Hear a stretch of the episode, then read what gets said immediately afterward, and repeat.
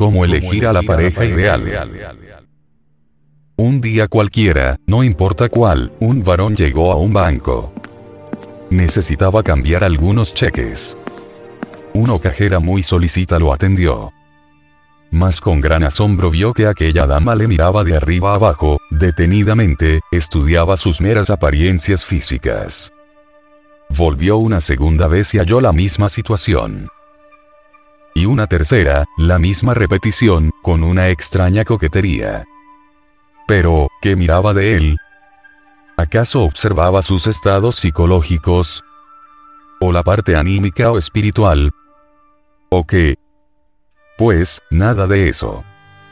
Trataba de ver las apariencias de un rostro, de un cuerpo humano masculino, con el propósito de elegirlo más tarde como posible marido, o por lo menos, pretendiente. ¿Es esta la forma de elegir un cónyuge? Claro que no. Todo esto es absurdo en un ciento por ciento, y no puede menos que sentirse un extraño dolor por aquella dama y por todas aquellas personas que aspiran a tener un cónyuge y solo se preocupan por elegir un rostro, la forma del cuerpo. Alto, bajo, gordo, flaco, si es bien parecido. Pero nada, absolutamente nada, les interesa la cuestión psicológica. Todo esto es tan absurdo como seleccionar un mueble, y ver si este es bonito o feo, o si sirve para la cocina o para la sala. Una pauta eficaz para elegir a un cónyuge es cuidarnos de hacerlo por mera apariencia, o en el caso de muchas damas, casarse por no quedarse solteronas, porque todo esto es un exabrupto. Querer una persona ser de otra, dijéramos, su ideal, sin sentirla psicológicamente de verdad, es algo incongruente. Algunas personas se orientan, para elegir el cónyuge, muy especialmente por el artificio, por la apariencia o por el esplendor económico de tal o cual persona. Tratan de conversar con la otra persona en alguna forma, de hacerse simpática ante la misma, de conocer sus diversos aspectos para acomodarse artificiosamente a su forma de ser o vivir, etc. Y todo esto, tarde o temprano nos lleva al fracaso. Este no es el camino para elegir un cónyuge y marchar con él por la senda de la felicidad conyugal. Ostensiblemente, los jóvenes solteros de ambos sexos siempre se preocupan en hallar un cónyuge, el compañero ideal para toda la vida, encontrar en esa persona un vínculo perdurable por lo que elegir una pareja debe ser el paso más serio que debemos dar en nuestra vida, cuestión que, desafortunadamente muchos toman a la ligera, sin caer en cuenta que tal decisión ejerce tan grande influencia, que de ella depende que seamos felices o desdichados. A fin de encontrar la senda de la felicidad matrimonial, es vital que ésta se encamine por el verdadero amor. En el verdadero amor hay espontaneidad absoluta, no existe artificio de ninguna especie, reconoce la persona de inmediato al ser que adora. En el verdadero amor no se necesitan palabras superfluas, ni luchas por acomodarse a la forma de pensar y sentir de la otra persona. En el verdadero amor sabemos si la persona que hemos elegido como cónyuge nos pertenece o no, si es nuestra pareja o no. Cuando una persona aspira a tal o cual otra, cuando la pretende en alguna forma, obviamente, sabe si concuerda o no con su naturalidad, con la personalidad de la otra, con su psiquis, con sus procesos psicológicos particulares. Ahora bien, mire esto. Si usted dice amar a una persona, pero nota en ella que en modo alguno no se acomoda a su psiquis, es porque tal persona no le corresponde y una unión de tal clase, va al fracaso. Si usted no tiene en cuenta esta fórmula sencillísima, se va a lamentar de no haber prestado atención a esa ley que hace que dos seres que se aman se encuentren. Si uno no cumple con esa ley lo más seguro es que nos encontremos más tarde atrapados en una relación sin amor.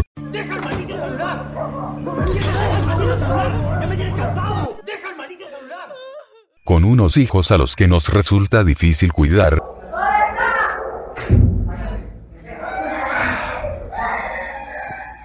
y con un cónyuge completamente diferente a nuestra estructura psíquica. Es lamentable que todo esto nos ocurra porque no nos hemos fijado en el problema de elegir un cónyuge. Y lo único que viene a resaltar de tal desatino proceder, fruto muchas veces de la impaciencia, y generalmente de la pasión, no confundirse con el amor, no es otra cosa sino el dolor. Si enfocamos el problema matrimonial de una manera equivocada, el resultado se llama dolor, y cometer ese error es lamentable. En el antiguo sistema de educación náhuatl, encontramos un texto donde el padre, en presencia de la madre, daba a conocer a la niña a sus siete años de edad, todo lo concerniente a su cultura. Y ya al final del discurso se refería al tema sexual. Y la verdadera razón por la cual insisten acerca de este punto es porque nuestros antepasados indoamericanos le atribuían una gran importancia al sexo. Sabían bien que utilizando el sexo a su debido tiempo y a través de la suprasexualidad, encontrarían en él la verdadera felicidad. El texto al final dice en algunos apartes lo siguiente. Solo me queda otra cosa, con la que daré fin a mis palabras. Si por algún tiempo sigues la vida de este mundo, no entregues en vano tu cuerpo. No te entregues a cualquiera porque si nada más así dejas de ser virgen. Te pierdes, porque ya nunca irás bajo el amparo de alguien que de verdad te quiera. Siempre te convertirás en tu miseria. En tu angustia. Ya no podrás vivir en calma. Ni en paz. Tu marido siempre tendrá sospechas de ti. Si vives aquí en la tierra, que no te conozcan dos hombres. Y esto guárdalo muy bien. Consérvalo todo el tiempo que vivieres. No te atrevas con tu marido. No pases en vano por encima de él. O como se dice, no le seas adúltera. Si eres vista. Si se sabe esto. Irás a dar por los caminos. Serás arrastrada por ellos. Te quebrarán la cabeza con piedras. Te la harán papilla. Se dice que probarás piedra que serás arrastrada. Se tendrá espanto de ti. A nuestros antepasados. A los señores a quienes debes el haber nacido. Les crearás mala fama. Mal renombre. Los harás objeto de mofa. Ya no serás ejemplo. De ti se dirá. De ti se hará hablilla. Serás llamada. La hundida en el polvo. Y aunque no te vea nadie, aunque no te vea tu marido. Mira, te ve el dueño del cerca y del junto. Así pues, mi niña, mi muchachita, niñita, pequeñita, vive en calma y en paz sobre la tierra. El tiempo que aquí habrás de vivir. No infames. No seas baldón de los señores. Quienes gracias a ellos has venido a esta vida. Y en cuanto a nosotros, que por tu medio tengamos renombre que seamos glorificados. Y tú llegues a ser feliz. Mi niña. Mi muchachita. Pequeñita. Acerca al Señor nuestro. El dueño del cerca y del junto. Códice. Florentino.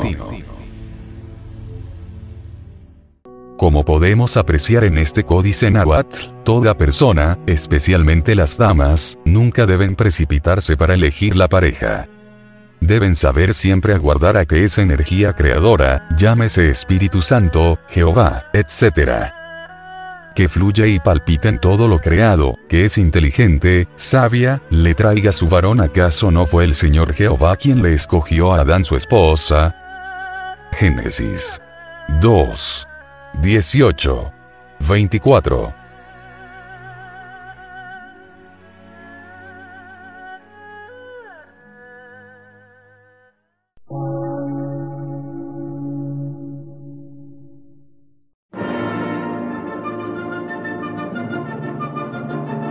Emisora, gnóstica, transmundial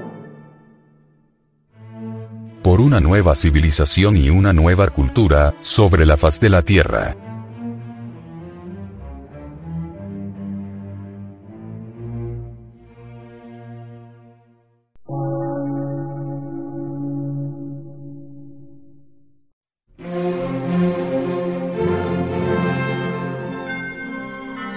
Medio de radiodifusión, científico, artístico, místico y filosófico, de la Asociación Colombiana de Centros de Estudios Gnósticos, Antropológicos, Psicológicos y Culturales. A. C.